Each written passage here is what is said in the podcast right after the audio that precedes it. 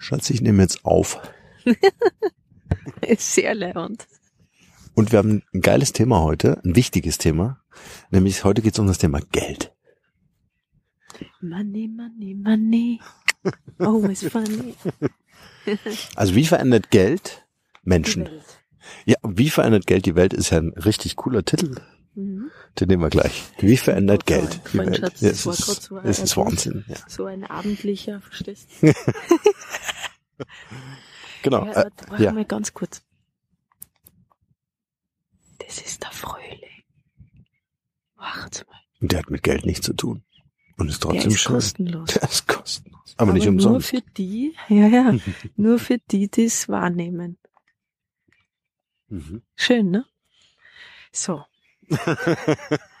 Und jetzt erzähl mir mal, warum wir überhaupt auf diese Idee gekommen sind, über Geld zu sprechen. Der Markenrebell Podcast. Spannende Interviews, wertvolle Strategien und provokante Botschaften für Führungskräfte und Unternehmer.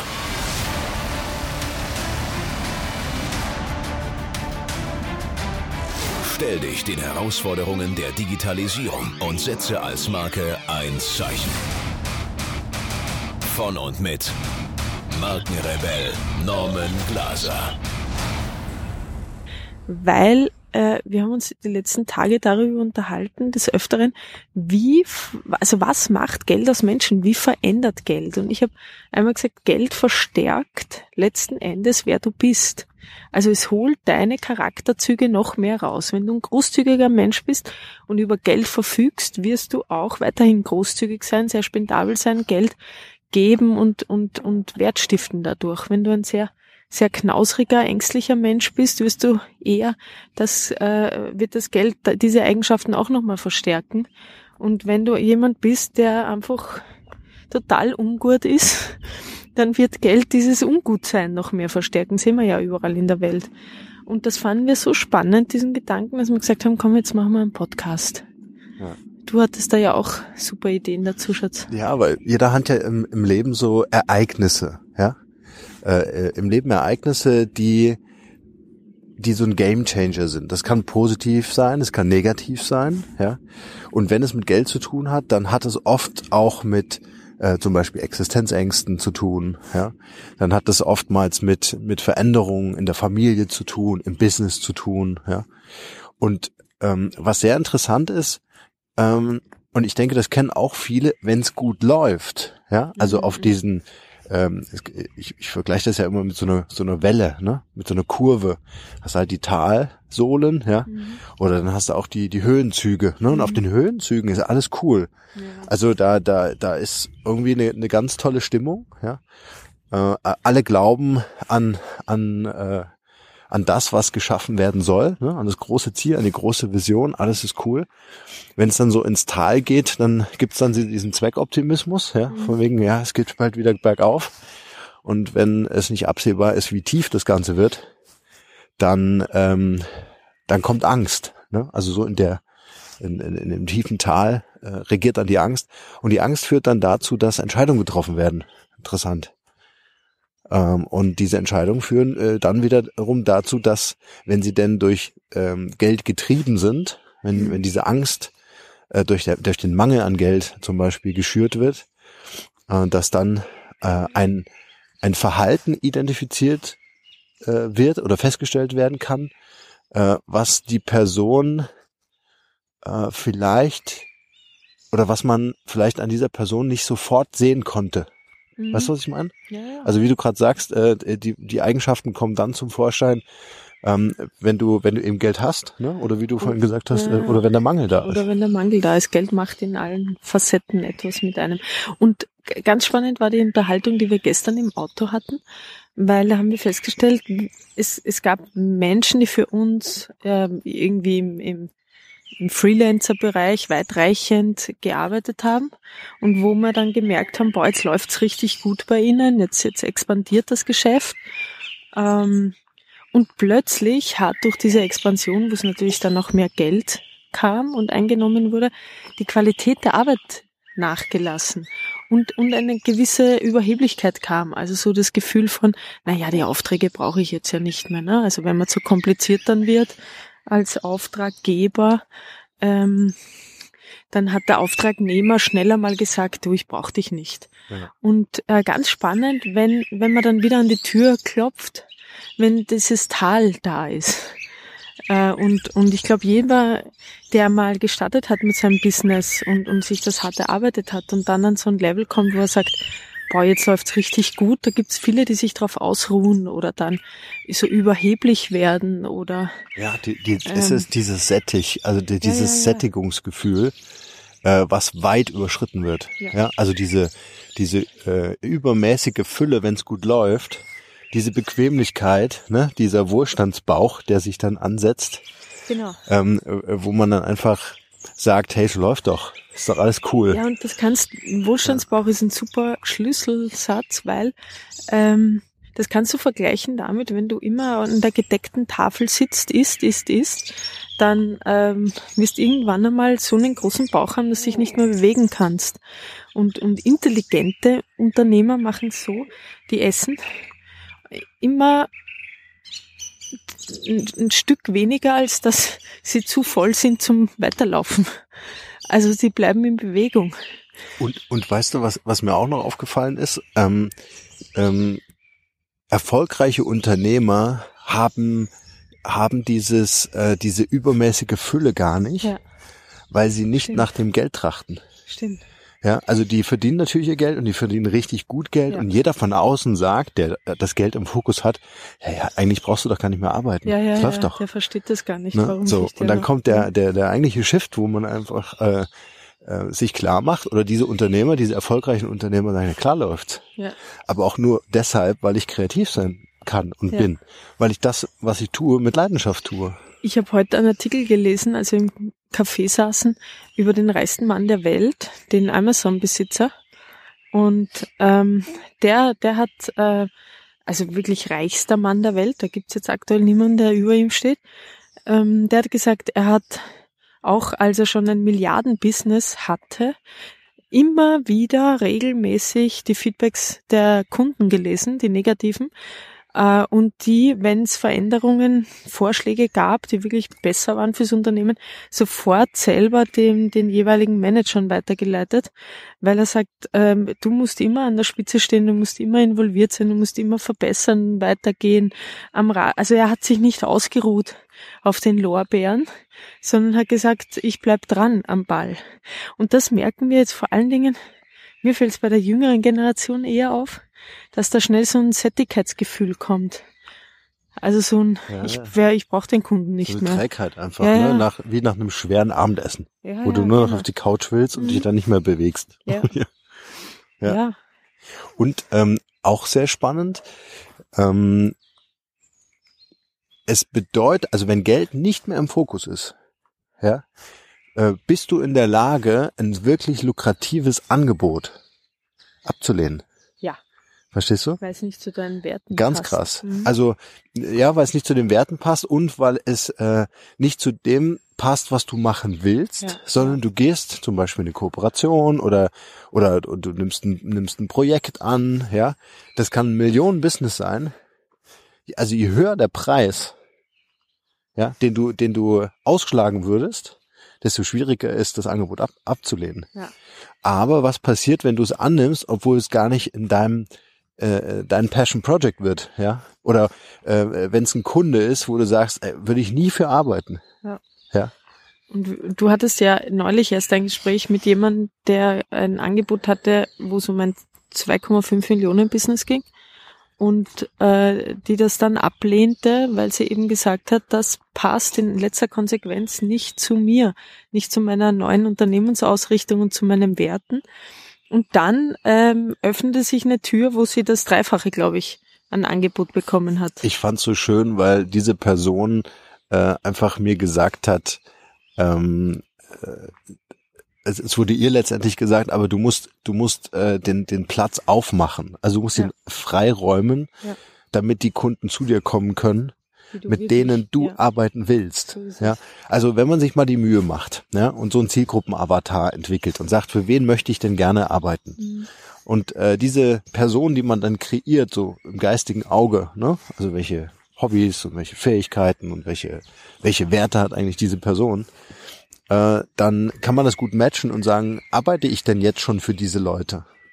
Ja. Ja, und ich höre immer wieder in, in den Coachings und du ja auch, in den Business Coachings, ähm, dass das äh, sehr oft äh, für Geld gearbeitet wird, Mhm. aber nicht mit Menschen. Weißt du? Ja.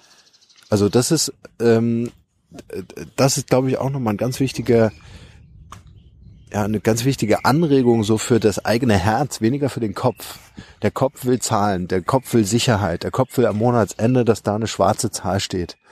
Der Kopf will am besten drei Monate im Voraus äh, äh, das Geld eingesammelt haben, ja, weil wenn mal was schief geht, der, der Kopf ist Sicherheit. Aber du hast was Schönes gesagt jetzt, wenn du aufhörst für Geld an, zu arbeiten, aber beginnst für Menschen zu arbeiten und für deine Passion, für deine Bestimmung, für dein, für das, was dich wirklich so erfüllt, dass du sagst, boah, ich kann es kaum erwarten, aufzustehen am Montagmorgen. Ja, ja, ja. Und äh, weißt du, was interessant ist? Beobachte ich zum Beispiel auch ganz oft in Unternehmen. Wenn Geld eine Rolle spielt, dann ist Geld allgegenwärtig. Ja. Das bedeutet, äh, du motivierst deine Mitarbeiter mit Geld. Ja, ja, ja. Weißt du, du, du versprichst Gehaltserhöhungen. Äh, es geht nicht mehr, nicht mehr nach Leistung, sondern es geht darum, äh, vor Weihnachten die Gehaltserhöhungsgespräche zu führen.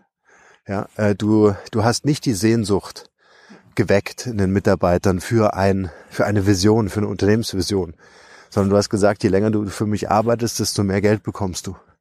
Ja, oder wenn du ein- Projekt ganz besonders toll machst, ich finde leistungsbezogene Entlohnung schon nicht schlecht, aber wenn das das, das Motivationswerkzeug ist, ja, dann habe ich keine guten Leute letztendlich im Team. Weil und- sie nicht deine Fans sind. Genau, ja. Und ähm, ich habe letztens, ich, ich krieg's leider nicht mehr hin, wenn es mir noch einfällt, packe ich es in die Shownotes. Ich glaube, es war ein Video oder ein Podcast, ich weiß es nicht genau. Aber ein schöner Hebel ist beim Recruiting oder bei den eigenen Mitarbeitern, den Mitarbeitern im Personalgespräch zu sagen, ich gebe dir 5000 Euro dafür, dass du morgen kündigst. Ah, ja, ja, ja. Wer für Geld arbeitet, ja, ja. der kündigt auch für Geld. Mhm. Und wenn derjenige sagt, hey, ich will aber mit dir arbeiten, ich bin hier, um mit dir zu arbeiten. Also sich als Mitarbeiter, nicht Angestellter zu sehen, auch der Unternehmensführer oder die Unternehmensführerin oder Lenkerin, ähm, wenn die die Mitarbeiter wirklich so sieht und sagt, das sind meine Mitarbeiter, das sind nicht meine Angestellten, ja, also auf Augenhöhe, das sind meine Mitarbeiter. Und ähm, ich versuche, dass das Thema Geld auch für die Mitarbeiter ein Rohstoff ist, ja, und nicht die Motivation und nicht der vordere Grund, morgens aufzustehen, um, um, um neun ins Büro zu gehen. Aber, und das ist auch so ein Learning für mich gewesen, äh, also ich habe zumindest ganz am Anfang gelernt, äh, dass Geld wesentlich ist und dass der Treiber des Businesses ist. Mhm. Und das war das falsche Learning. Mhm. Ganz klar, ja. Ähm, so hat einige Jahre gedauert, bis ich dann rausgefunden habe, dass pure Leidenschaft der Treiber ist. Aber äh, du entwickelst dann Strategien, ja, Unternehmensstrategien, die für andere nicht nachvollziehbar ist. Na, weil Leidenschaft braucht Mut. Ja. Ja. Und den, den musst du mal aufbringen. Also es ist ein schöner Satz, Leidenschaft braucht Mut. Ja, absolut. Ja. Genau, und, und äh, den Mut, vor allen Dingen auch diese, diese Leidenschaft oder die sich daraus ergebende Strategie auch zu argumentieren und zu vertreten. Ja, Weißt du, vor zu anderen. verteidigen. Ja. Muss man oftmals auch machen. Ja. Vor allem vor denen, die sagen, mein Gott, was machst du, wem laufst du da hinterher? Das ist ja alles nur eine Spinnerei. Äh, jetzt konzentriere dich doch aufs Wesentliche. Jetzt hast du schon zwei Monate kein Geld verdient und glaubst noch immer an dein Business. Wo soll das hinführen? Ja, ja. ja, oder wechselst auch die Strategie. Ja, Ja, genau. Also äh, viele haben ja damit ein Problem, äh, wenn, wenn, wenn die Unternehmenspositionierung sich halbjährlich ändert. Aber ich sage mir, und das ist auch wieder so eine typisch deutsche Denke. Ja. Mhm. Ja. Du musst das heute irgendwie in, in so ein, weißt du, so flüssig Metall, so flüssig Ja, Stahl ja. irgendwie in eine Form gießen, ja. Und das Ding soll dann irgendwie 50 Jahre halten, ja.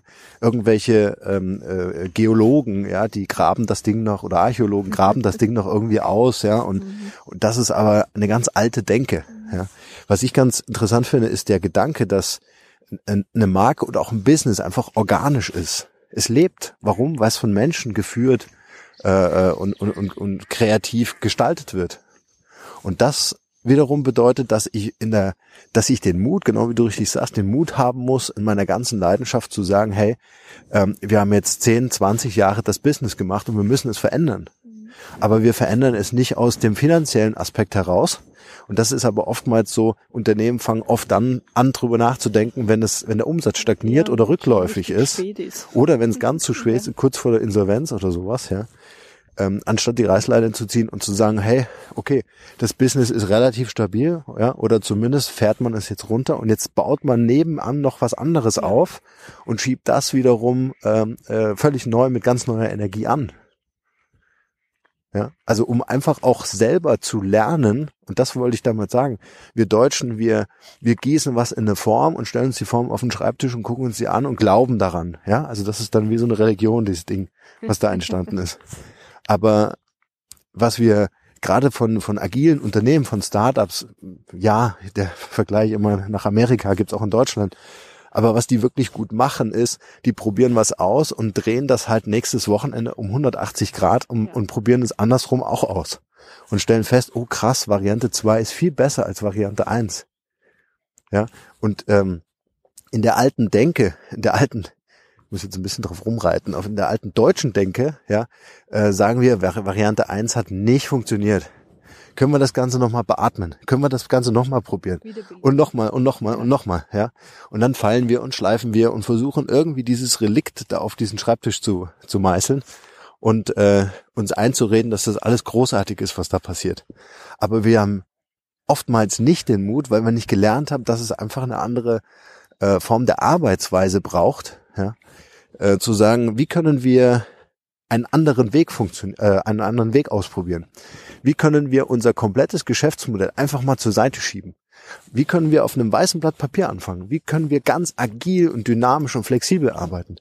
Wieso ähm, ist es für uns so schwer, äh, vier Wochen lang eine Positionierung des Unternehmens zu bauen, um die nächsten vier Wochen eine völlig neue aufzubauen? Um einfach zu testen, was unsere Kunden dazu sagen, was Partner und Lieferanten dazu sagen. Ja. Und das meine ich, das hat viel mit Leidenschaft zu tun und äh, erstmal gar nichts mit Geld, weil es alles erstmal ein Risiko ist. Ja. Aber ich kann dieses Risiko ja minimieren, indem ich ganz kleine Prototypen baue, indem ich ganz kleine Prozesse entwickle und die erstmal teste im Markt, ohne jetzt das ganz große Rad zu drehen und im Markt zu platzieren und viel Geld auszugeben. Ja. Also das ist, das bringt mich sehr weit weg von Geld. Ich denke mal gerade, Beständigkeit ist wie ein Schrein, der letzten Endes das Festhalten daran äh, mehr Geld kostend ähm, und mehr Risiko gibt als die diese Veränderungen, von denen du gesprochen hast. Ja, super schön. Also ähm, das erinnert mich an dieses, ähm, äh, ähm, stell dir vor, du, du hast so Standardtanz, ja, Mhm. So Standardtanz, so mit, ist jetzt die Gala, ja, und da bist du dann so im Smoking unterwegs und mit Tanzschuhen und alles so ein bisschen steifer, ne, und so, aber schon schick, Schönes, Schon schönes schick. Abendkleid. absolut, Ja. ja. Und dann sagst du, oh krass, Standard will irgendwie keiner mehr. Unsere Kunden, die wollen auf einmal Street Dance. Krass. Also ein bisschen Hip-Hop, ein bisschen Flip und so, weißt du? Also vielleicht mal unten so eine kleine Breakdance-Einlage. So.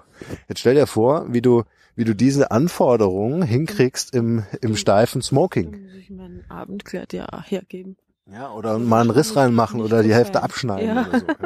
Aber äh, wir wollen uns halt nicht trennen. Genau. Also wir wollen in diesem Anzug bleiben. Warum? Weil der hat ganz viel Geld gekostet. Und der hat mir ganz viel Geld gebracht, weil ich habe damit einige Pokale gewonnen. Mhm. Beim Street Dance habe ich jetzt noch keinen Pokal. Ich weiß auch nicht genau, ob das meine Zielgruppe wirklich will. Vielleicht ist es auch nur ein Trend. Vielleicht ist der nächste Woche schon vorbei. Ich bleib lieber in meinem Smoking. Das kommt sicher wieder. Ich muss das nur aushalten. Ich muss nur lang genug warten, bis diese Street Dancer durch sind und der Standard wieder greift. Aber woher weißt du den Unterschied? Welchen? Ja, ob das jetzt nur ein Trend ist oder ob es doch besser ist, am, am alten Tanz festzuhalten, am Standardtanz. Also ähm, Was äh, sind die Indizien dafür? Wann, wann weißt du, boah, jetzt, jetzt ist Zeit, Street Dance zu starten? es ist immer Zeit, Street Dance zu starten, um einfach zu wachsen, um dein Portfolio zu erweitern, um vielleicht äh, morgen Profi im Street Dance zu sein und nicht im Standardtanz. Erinnert mich gerade so ein bisschen an Olli. Wir müssen Ja. Olli einladen wieder. Ja, ja. Der ist doch Tänzer aus Berlin. Ähm, aber was ich damit sagen möchte ist, natürlich, ich kann jetzt was machen und das machen viele, viele, viele Unternehmen. Die warten darauf, dass Standard wieder in ist. Ja. Das ist ähm, äh, mal grundsätzlich eine gute Idee. Ja, wenn du ein unfassbares Vermögen hast, um so lange warten zu können und das auszuhalten. Klar, die Mode aus den 80er oder 90ern kommt Die auch wieder. kommt jetzt wieder. Ja, die Schulterpolster und die Leggings, Ja. es kommt alles wieder. Aber wie viele Jahre ist das her? Wie viele Jahrzehnte ist das her? Ja. Also gut Deutsch, man, man kann sich heute eigentlich gar nicht mehr erlauben, auf Standard äh, Zu zu setzen. Ja, und wir wissen doch aus allen Bereichen, aus allen Bereichen, dass wenn wir an Altem festhalten, wir damit etwas schwächen. Ja, also wenn du an dem Modestil, ich nehme jetzt mal bewusst so persönliche Themen, wenn du an dem Modestil vor 20 Jahren festhältst, wie stärkt es dein Image, wenn dich jemand trifft und sieht deinen Modestil von vor 20 Jahren? Du bist stehen geblieben in der Zeit, du kannst nicht mithalten und nimmt dich auch nicht mehr so ernst. Also man wird nicht ernst genommen und du hängst dann lieber mit jemandem ab oder gehst shoppen mit jemandem, der äh, dem, dem aktuellen Trend entspricht. Genau. Ja, oder oder äh, nimm das Auto von vor 20 Jahren. Ja, wie gut ist das Navigationsgerät in diesem Auto? Wie effizient kommst du durch den Verkehr? Ja, also das sind das sind lauter so, solche Beispiele, die dazu ähm, ja inspirieren sollen, darüber nachzudenken, dass Altes schwach macht.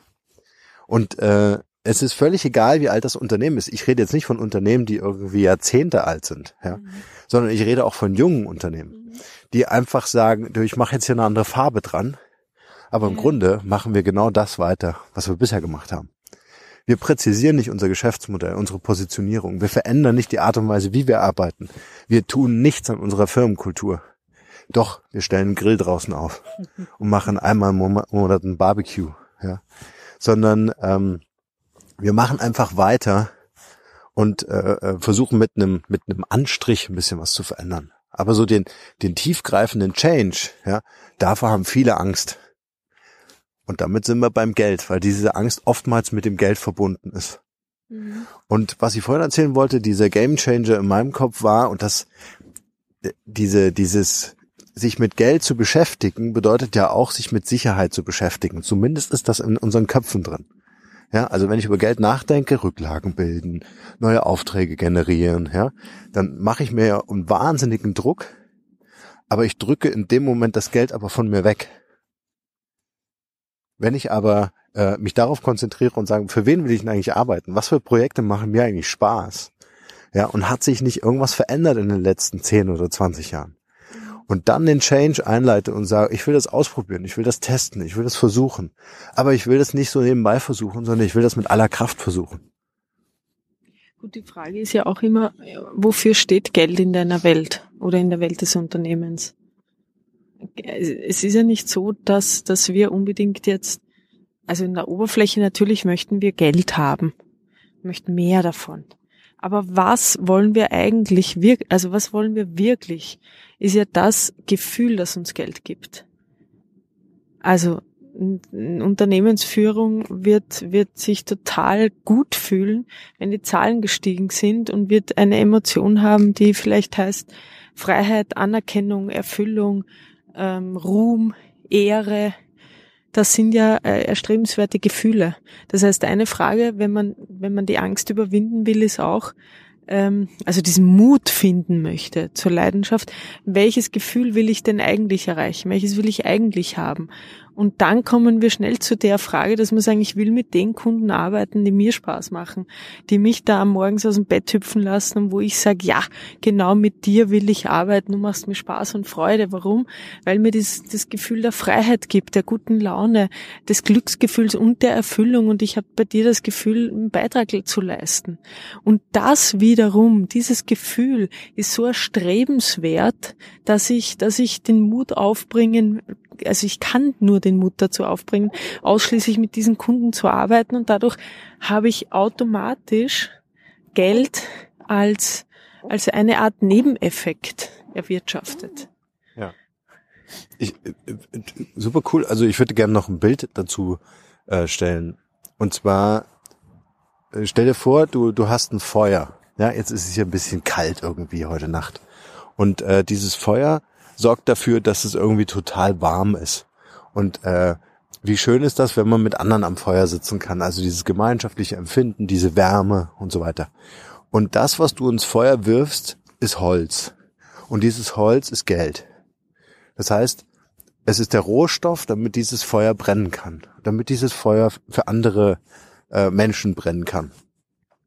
Und äh, im, im Gegenzug, also wenn jetzt das an dasselbe Gleichnis einfach nochmal in einer anderen äh, Perspektive, wenn Geld das Feuer ist, dann wirfst du halt in das Feuer deine Gesundheit, deine Zeit äh, und, und dein, dein Nervenkostüm, alles das schmeißt du ins Feuer, um einfach ein Feuer zu haben. Und das ist für mich so der Unterschied, ähm, äh, den, den Unternehmer einfach heute mehr und mehr in den Fokus stellen sollten, über ein Feuer nachzudenken, was nutzbringend ist und erdetes Geld als Rohstoff anzusehen, um Investitionen zu tätigen, um neue, meinetwegen Tools zu entwickeln oder äh, neue Kommunikationsstrategien zu entwickeln, eine Marke aufzubauen und so weiter, aber mit dem Ziel, dass im Fokus das Passion Project steht und nicht das Geld verdienen.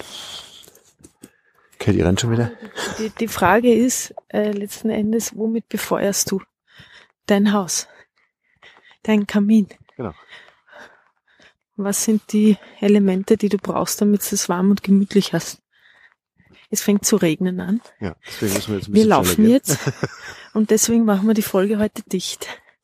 Ja? Okay, ab ins Trockene. Ciao. Ab ans Feuer.